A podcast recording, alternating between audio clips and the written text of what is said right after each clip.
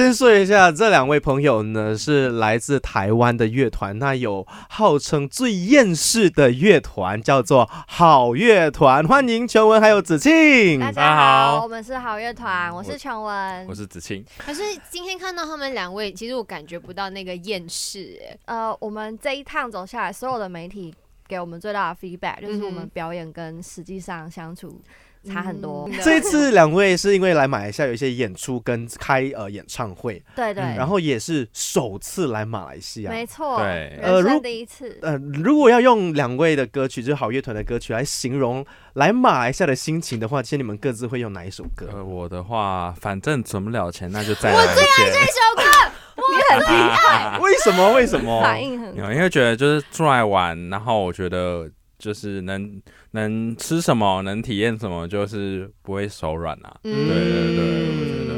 嗯，哇哎，真的，一来就直是接中了你。是中了我最爱的那一首歌曲，因为刚刚他也是有在问我，他说你最最喜喜欢好乐团哪一首歌？我就说嗯反正存不了钱，而且是每一天当你很不开心的时候，你一唱完这首歌就想，好吧，可以，我就这样子就可以花钱了。那琼文呢？我我觉得，如果真的要说，可以可以用回到木星，因为我觉得嗯虽然是呃不同的地方，但是还是会觉得蛮亲近，可以有一种归属感的感觉，因为嗯语言其实是是相相通的的。对对，其实我们对两位也是台湾留学的，是哦对，所以只是说两间不一样的学校啦对，，就是我比较厉害的是新大学，我是这就是比较高的呃名传，传。呃，好乐团，刚刚我说一开始是标签为这个最厌世的乐团，其实你们会不喜欢这样的标签吗？我觉得都蛮欣然接受，我们不太会去觉得说不是，但也不会觉得说对，就是也没有很自豪这件事情。对，因为其实实我们的歌，我其实自己觉得蛮多元的。嗯然后最近大家听的歌，就是会对我们有这样的印象，这样。对对对。那其实你们觉得，呃，所谓的厌世，就是在日常生活当中有哪一些例子是你们觉得，哦，真的是醒来就觉得这人生就好厌世？最近的话，应该是去年十一月，我家里地板积水，然后要拆开来重新铺的时候，真的，我觉可得可以想象吗？嗯而且是木地板。是，我觉得嗯家里有任何东西坏呀、什么冷气，而且天气很热，哦真的超厌世。家本来应该要是让你最舒服的地方，对嗯哦，这个有中，这个真的是那个很厌世。世。对，很我有这样很我有共感了，嗯。然后家里都是施工会都是粉尘，嗯对对对对，我们那时候也是，然后还嗯就不能开电风扇。坦白说，我认识好乐团的歌曲，第一首是这首。歌曲，哦。然后我觉得这首歌曲的歌词，可能在我的人生追梦的低潮过程当中，超级有共共共鸣的。嗯哼，哦对，天呐，你们唱的就是我的心情啊！你们喊出来的，你们内心呐喊，就是我内心想要讲的啊。嗯那我可能当时候伤心的时候，不已经是完全没有办法去思绪这些事情，但听了你们的歌曲，我觉得得到了治愈的这种这种感觉。嗯这首歌就很负能量嘛，对因为一来就是他他们说没有我是用嘛。没有用那的年轻你们是。怎么样去平衡这件事情呢？真的是想说，你们的人生本来也是这么的负能量？正常的人应该都是会有所谓各式各样的情绪的，嗯对，然后我觉得很多时候就传统会觉得说，呃，你就是要正能量，嗯，你呃越是这样提倡，越是去压压抑抑那些不同的的情绪，然后我觉得这样子会出事。嗯。对我觉得这样会出事，我觉得应该是让每个心里的声音有它安放的地方。嗯。有一个适当的抒发的一个对，然后对我来说，可能是创作，嗯哼。去呃抒发这些比较负面的东西。我觉得这样的方式一来，我觉得这些情绪其实都是很强大的能量。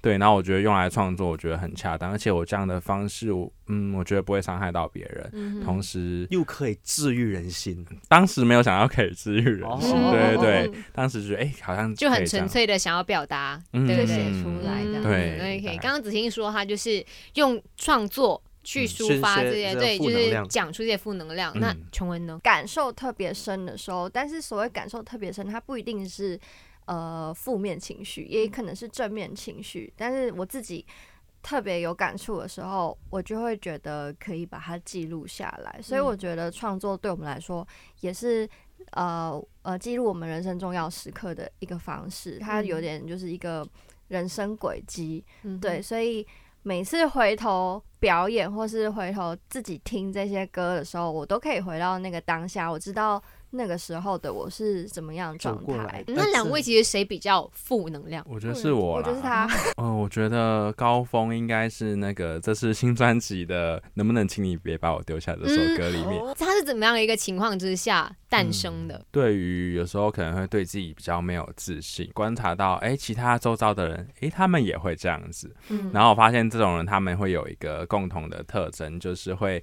想觉得哎、自己不够好，所以需要做更多事情才会让别人喜欢他，别人才会喜欢他。嗯对，然后其实我觉得这个过程其实是很虐的，觉得付出很多，但是对方却是用这样子的方式回应你，敷衍的，嗯。对，或者是不会把你当一回事，嗯。他只会说，哎、以前你会怎样怎样，现在怎么没有了？嗯嗯。对对对，想要索取更多。是，可是，在歌里面其实也跟自己和解了嘛，因为后面的时候嗯。确实是讲说，你可以把我给放下，或者是嗯这样子，对。对对对，所以是那个错创作这首歌的时候，是真的是过完了整件事情才创作出来。对对对，，因为其实，在创作的过程中，要想得很清楚，然后才能把每个部分写出来。我创作会这样，就是会先想好我这首歌要表达什么，嗯。所以我每一段要讲什么事情，嗯。然后才会开始慢慢写。那另外一首也是传唱度非常高的，就是可以可以，我们可以提歌名字不要唱，是对的，你得到原唱的认可、对我的的，人生，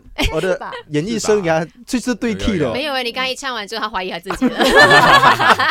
我把我的青春给你这首歌曲，即便我们听起来好像很平淡的去描写或描述，嗯但是其实歌词非常非常的刺痛在心里面嗯，。我我是很久以前看了作词人，然后他就是在网络上有写一些自己的抒发，然后我也忘了为什么，总之我就传讯息问他说，你有没有想过可以把它变成一个词，然后我帮你写曲，然后这首歌就这样诞诞生了。生了。那你们有没有陷入过这样子的一个感情状况里头？我其实觉得，我后来自己的诠释就是，我觉得我们彼此就是每个人的青春，可能都会耗费在一件事上，嗯对，但它不一定其实是一个一定是爱情，对嗯对，但是我觉得它最终的核心概念是说，呃，我愿意奉献我的青春在某一件事上是不求回报的。那我觉得嗯每个人可能都有这样的历程，嗯只是它是不同的事情。是也可能在事业上面，对即便不求回报，但好像又得到一些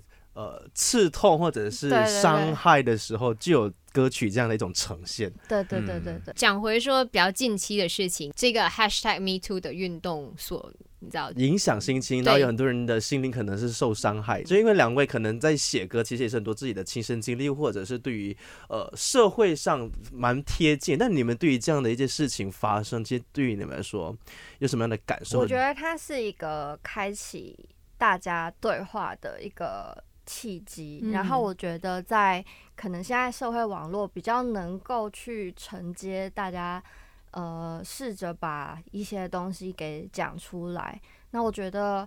会说出来的人都是勇敢的。那我嗯觉得这些东西其实引发了每一个阅读者的反思，不管是过去或是未来，嗯、在不同的情况下该怎么做，我觉得它是一个好的现象。嗯但是同时，就是毕竟现在 social media 是非常的爆炸爆炸的，嗯。嗯嗯就是要注意自己的身心，是。就是并不是所有事情你都要全盘的去去接受，对对对，对对要适量的去吸收对。当有有点觉得 hold 不住的时候，其实是可以选择先暂时休息的。嗯对。两位嘛，就是感觉说应该是比较，会不会讲说你们每次去做很多的活动上面的时候，哦，这这题没有出现在你你们两位会不会确实跟外界比较减少去接触，会不会很互相保护对方？就是如果出一些活动啊、表演的时候，我们其实会自己有一个 line，就比如说，其其实有时候我们没有在表演活动的时候，可能有遇到人，但是我们会嗯。看当下的状态，嗯。就是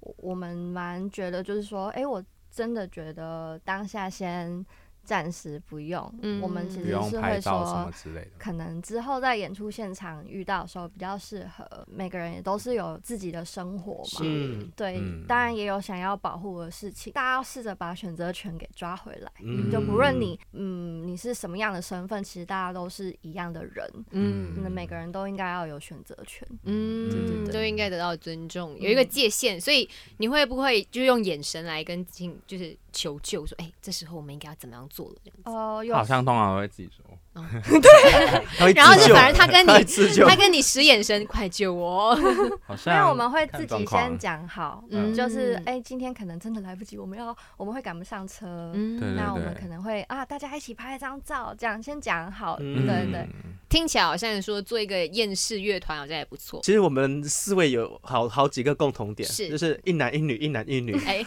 然后呢，好乐团也是在二零一五年六月的时候的时间出道嘛，大概这个时间点。嗯那其实我们两位也是在所谓的 DJ 圈的比赛，我们都是从一个比赛出来，也就在那个时候。啊对对对，所以某个程度，我们可能是一样成长的那个时间。嗯呃，可能现在很多听这节目的朋友们也在追着自己的梦想，但是追梦的过程，你一定会跌倒。你一开始啊，他们说我是没有用的年轻人啊，怎么办？那对于这些朋友们，呃，好乐团有什么话可以去鼓励他们？也不是说是追梦，对我来说有点像是把我想要做的一件事情，慢慢的去完成它。嗯然后在做所有的 project 过程中，一定会有你无法想象的状况出现，或是嗯现阶段没有办法控制的事情出现。然后我觉得在做作品的经验里头，可能回到最一开始，我们可能做第一张 EP 的时候，就是会有啊，这是我的第一个。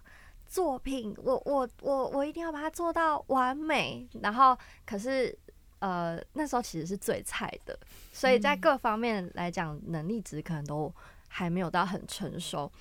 他就是会没有办法一百分。可是我觉得我后来越长越大，慢慢的意识到，其实真的可能说不定世界上真的没有一百分的作品。然后嗯我必须要去，就是一定中间会有一些妥协的过程。嗯但是只要它最后是一个我觉得满意，我觉得 OK，有到达到，我觉得嗯，当时最好最我能够做到尽力的状态，嗯。它其实就已经是一个很值得珍惜还有鼓励的事情。我补充一点他的嗯。这个，就是我觉得其实很多时候我们回过头看，比如说我们看一个，比如说新的乐团或者歌手，然后其实我们不会觉得说人家第一张怎么做这样，我们会觉得说第一张做这样很厉害了。嗯。就我们会用第一张的标准去看，就是嗯。大每个人的第一张的作品，对对对，嗯。所以我觉得就是不要太忧忧心这样子。嗯。然后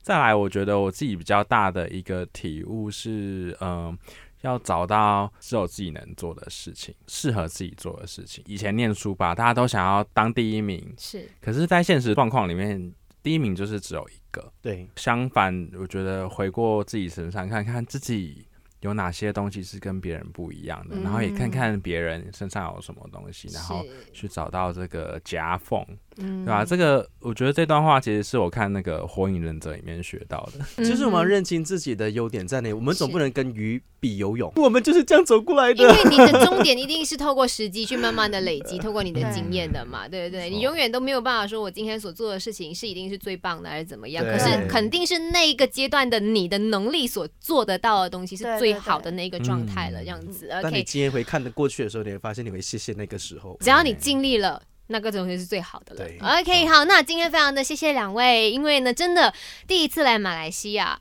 然后第一次就来到了我我们们的的电电台，然后来接受我们的访问。其实对我们来讲真的很开心，因为我们真的是听着你们的音乐，听着你们的歌曲，长大成长，陪伴啊，对，真的是陪伴。可能说我们两个人就是跌跌撞撞的，然后就是听了你们的歌曲之后，哎，好像有被甜到一些些。个人心里啊，你那两个出下面逮鸡，傻小，对，嘿好，非常的谢谢好乐团，谢。谢谢。谢谢。谢谢。